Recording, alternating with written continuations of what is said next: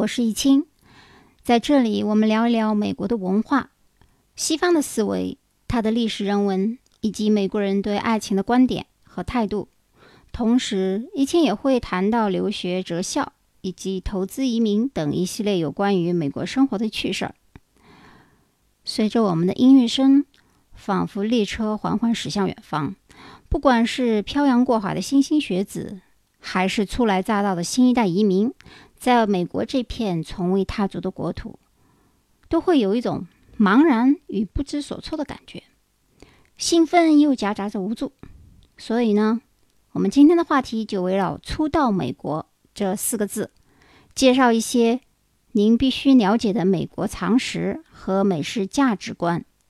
今后的节目里会陆续由浅入深，用美国思维的方法。去给大家分析和探讨一些美国的商业模式、科技创新、教育与生活等方面的话题。首先，第一点我要强调并且灌输给大家的呢，是一个非常重要的观点，也就是美国的标准化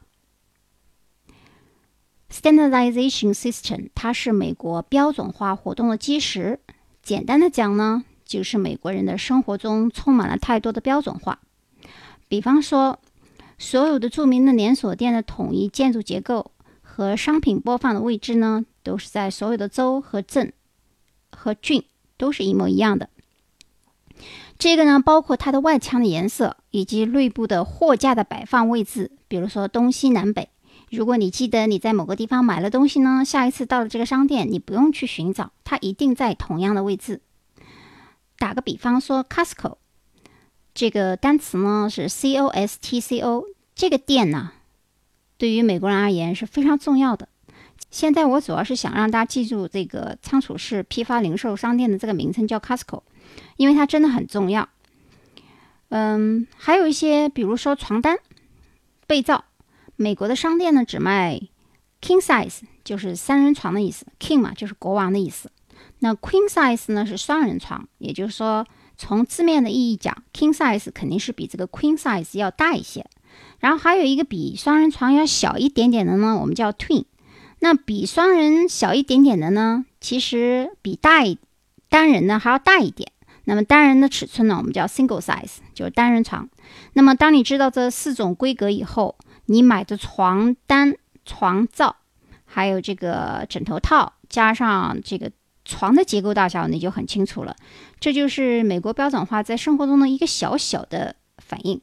当然，这个问题我们在以后的这个章节里面会继续细分化。那么这就意味着他们的这个生产和设计往往方便了商家，也方便了买家。人们在选择购物的时候可以节约时间，那么卖商呢，在定制与制作上也节约了时间。好，现在我想介绍给大家呢。我觉得您来美国之前呢，就应该了解一些基本的美国常识。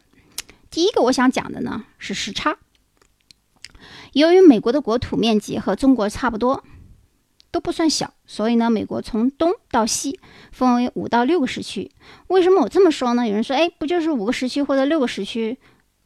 为什么我要这么讲？是因为从这个地理位置上讲啊，我们的洛杉矶。称之为三地时间，一般华人都在加州。那么洛杉矶时间是一个标准。它往西呢是大海，那么隔了海中一个区以后呢是夏威夷。所以从格林威治时间来讲呢，中间跨了一个海呢，那个时区意义不大。所以你只要记住夏威夷的时间就可以了。啊，打个比方说，我们小时候中学里面学过这个 GMT，GMT 呢就是格林。离治标准时间，它的英文全称呢，实际上是 Greenwich Mean Time。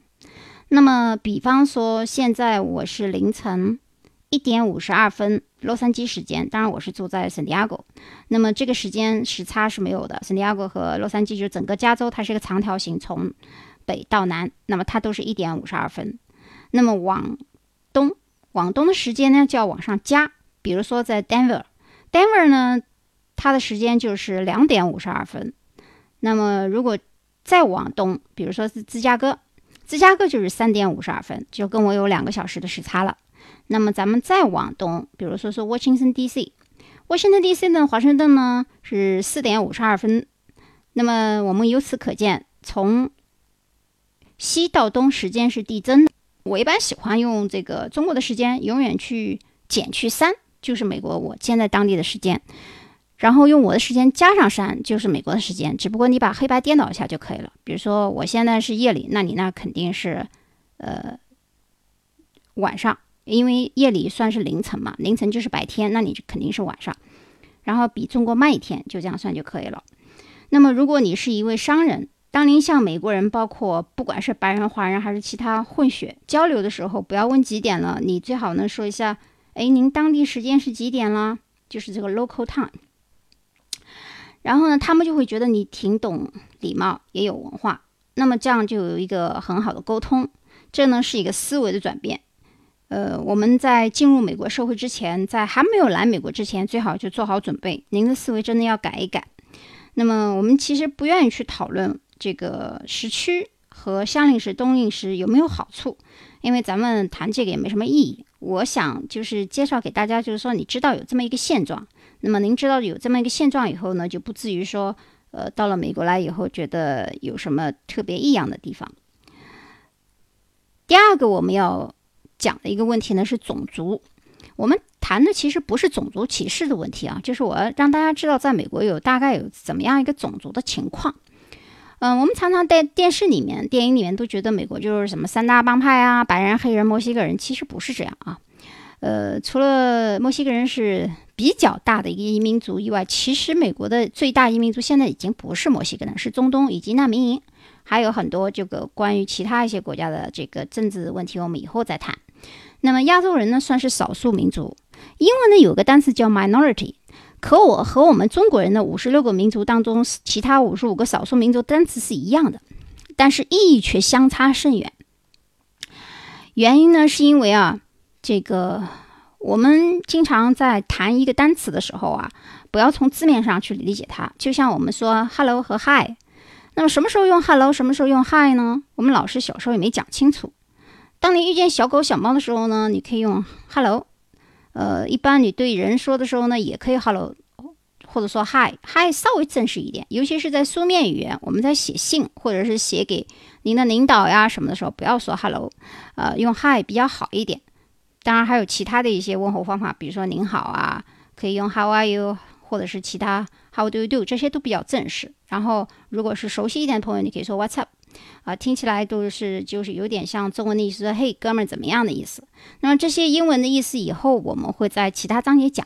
那么在种族这个地方，我为什么刚才要强调这个少数裔的问题呢？就是说，呃，少数裔呢，在美国这个地方的意义和中国不同的是，他都是移民。那美国的历史没有那么长，我们国家的少数民族在中国其实有的已经居住了几千年了，而美国的历史都没有这么长。所有的美国人，除了美国土著之外啊，就是印第安人以外，呃，其他人其实都是移民，包括白人。白人呢，在美国发展史的专辑会详细介绍他们的发展历史。只不过呢，是因为哥伦布发现美洲以后，新航路的开辟，使得欧洲贸易范围空前的扩大，所以呢，欧洲移民早先移居到美国了。在美国建国之初呢，美国国内总人口仅有三百九十万，除了大约七十六万黑人以外呢，其余几乎都是清一色的白人，而且绝大部分来自西欧。所以，白人占据了政治地位之后，就会对其他种族进行打击和限制，甚至灭绝，其中就包括了对印第安人的破坏。这里我想插播一个小知识，就是在白人中啊，其实也是有等级制度和高低贵贱的哦。当然，这个我们也不论它的长短和高分啦。这个也不是法律规定的，只是美国文化的一种。简单的讲呢，就是纯种的白人呢，在他们眼里才是至高无上的。呃，也就是 W S，W A 呢，A S P 呢，实际上是缩写啊。我再强调一点啊，在美国不要用这个缩写，因为外国人其实不知道你在说什么。那你用全称好了。W 呢，其实讲的就是 White，就是白人呐。A 呢，实际上讲的是 Anglo，就是安格鲁安格鲁森人。然后呢，S 呢，就是安格鲁森人当中的那 Saxon。然后呢，P 呢是 Protestant，实际上是基督教，也就是新教的一种。那么这个 WASP 讲的其实主要是呢，英国、德国、法国、荷兰、比利时以及北欧、挪威、瑞典这一带的后人。原因就是那些国家北欧比较强，然后它这个经济实力比较好，所以在白人的这个层次里面，安格鲁森人才是他们的最高等级的。然后当然是指这个蓝眼睛啊、高鼻子啊，或者是身高的这些优势。那么法国呢，在这些人当中，其实为什么要并入呢？是因为一国力强大，然后呢，法国它又不是基督教新教，是天主教。呃，还有一件重要的事情就是，美国独立战争时，其实是法国拉法叶将军打赢的。那么华盛顿的这些民兵根本不是英国人的对手，所以呢，法国对美国是有恩的，连自由女神像都是法国人送给美国的。在美国过去两百年的历史中，除了肯尼迪总统是爱尔兰人之外呢？而且是天主教人，还有奥巴马是肯尼迪黑人及爱尔兰的混血之外，其他都是 WSP。所以美国的大企业里面，一直到近几年才有某一些或者一点点 WSP 的参加的董事会啊，不是这个纯种的白人，其他都是。呃，甚至于我们从一个人的姓氏当中都可以知道他是哪一个族啊。就比如说我们汉族的某些人的姓，比如说金，咱们就知道他是满人的后裔。那么第二等类呢，是南欧的一些移民，包括西班牙、葡萄牙、意大利等等，希腊、爱尔兰。但这些现在希腊经济太萧条了，已经早就不行了。那爱尔兰呢？我要说一下这个 Irish 啊，实际上是白人当中，在他们的白人眼里是比较档次低一点的。所以当他们知道你是 Irish 来的话，你会 feel 到那种一点点的感觉啊。然后呢？第三位呢，我想讲的就是东欧的移民，比如说俄罗斯啊、波兰啊、保加利亚、罗马尼亚这些，比这个 Irish 和这个意大利这些人还要再低一等啊，比西班牙人。那当然，西班牙人，然后我要再另当讲，这个太太多了，我今天就不能讲这么多，因为我要讲到这个墨西哥和移民当中的西班牙裔，他们呢有区别啊。然后我们谈到犹太人，为什么不把它算入？虽然犹太人很有钱，而且他们呃也。做了很多的生意，有一些也参政了，但是他们的这个划分总是不能被归到这个白人圈子里面去。那么讲了这么多以后，我就想告诉大家的是，其实你不要觉得说白人看不起亚洲人、黑人，或者是其他一些啊印度人啊，或者是其他中东人，实际他们自己本身都有一个等级的划分。这个就有像有点像我们中国的汉族，汉族人其实从南到北也有地域的。这个歧视，南方人看不起北方人啊，东边的看不起西边的呀，等等等等。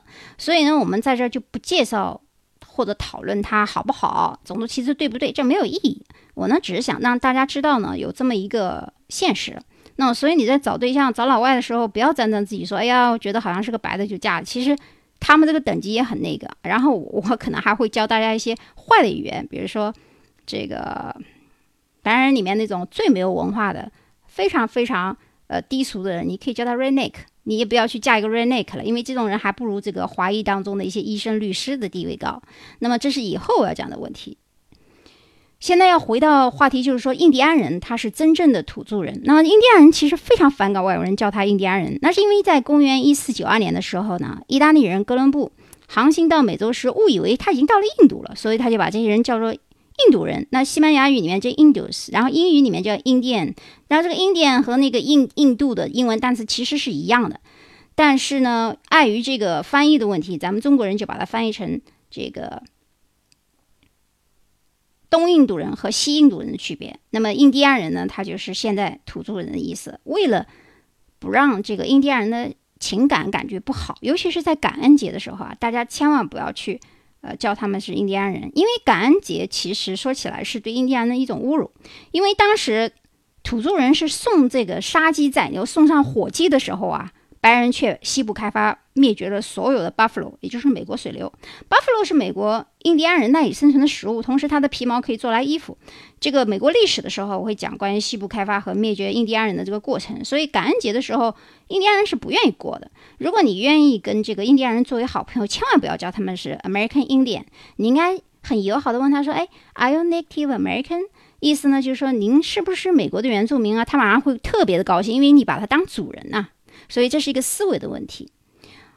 呃，最后我想告诉大家，不要觉得，哎呀，这个地方好像只有咱们中国人，日本人没有那么多，韩国也有一些。其实这边比较多的亚裔啊，占多数的是菲律宾人和越南人，还有其他，主要是因为这个移民的制度。呃，这个问题我们今后再谈。第三个思维要转换的是英语和中文的翻译思维转换问题。我们从小到大在国内学英语，即使六级考试过了，还是不会说，也不会用。这什么原因造成的呢？我也不想谈，是教育体制问题。那我想告诉大家，就是我们在学习的时候啊，一定要作为人民的原名。举一个例子，我们都知道李小龙，对吧？美国白人对他很崇拜，当然他有一个负面的原因，就是说他是美国籍。虽然是从香港移民过去，但是最后他还是加入了美国籍。所以从一个根源上讲，美国人觉得他是美国人，当然他是华人了。所以我们在跟人家沟通时候，我们想引以为荣说这个功夫的时候，突然想说李小龙啊，你不能用拼音李小龙去问他，因为他不知道他是谁。你要说 Bruce Lee，那这个名字你就一定要记住。如果你想说成龙呢，你一定要说 Jackie Chan，不要说是成龙，人家也不知道成龙是谁。然后李连杰呢？你要说是 Jet Li，这个好像听起来是常识啊。我们现在九零后、零零后都知道。可是如果你是六零后、七零后、八零后，或者是以前更久远的移民，你可能真的不知道。然后你怎么也融入不进去，原因是咱们的思维有问题。那从小我在学画的时候，一直以为达芬奇嘛就是达芬奇的发音喽。当然我们是音译嘛。结果在美国艺术课堂时候，我发现没有人懂。然后他只是说在名前姓在后，外国人才懂。然然后这个英语里面和意大利语，它就叫 Leonardo da Vinci，这是一个意意大利语的发音。然后重音和第四音是在去上面，所以英文和普通话有的时候不一定要分八级啦，或者是到一个十级啦。语言是一个交流的工具，我们交流需要的是对本国文化的理解。所以这里我强调一个思维的转变，就是在您没有出国之前，没有来美国之前，一定要做好心理上的准备。第四个。这个常识呢，我是要想让大家知道，美国的地理位置和交通的思维，你必须要改变。怎么一个改变法呢？就是我们不要想着在国内，哎呀，出门可以买一个地摊饼，或者是去超市步行十五分钟、二十分钟。呃，美国没有这样的这个超市，或者是电子城，甚至于没有小摊。那他们怎么办？他们的车是一定要有的，否则你寸步难行。所以，关于怎么样买车、代步工具与怎么样选学校、选地址居住，呃，这个话题就比较大。那么，我们就在下一章来讨论这个问题。那介于音频的局限性呢，我会在我的微信公众号上放一些与音频有关的文字与图片，帮助大家以最快、最深、最直接的方式融入美国主流社会。今天是二零一六年八月一日，第一期。好，我们下一期再见。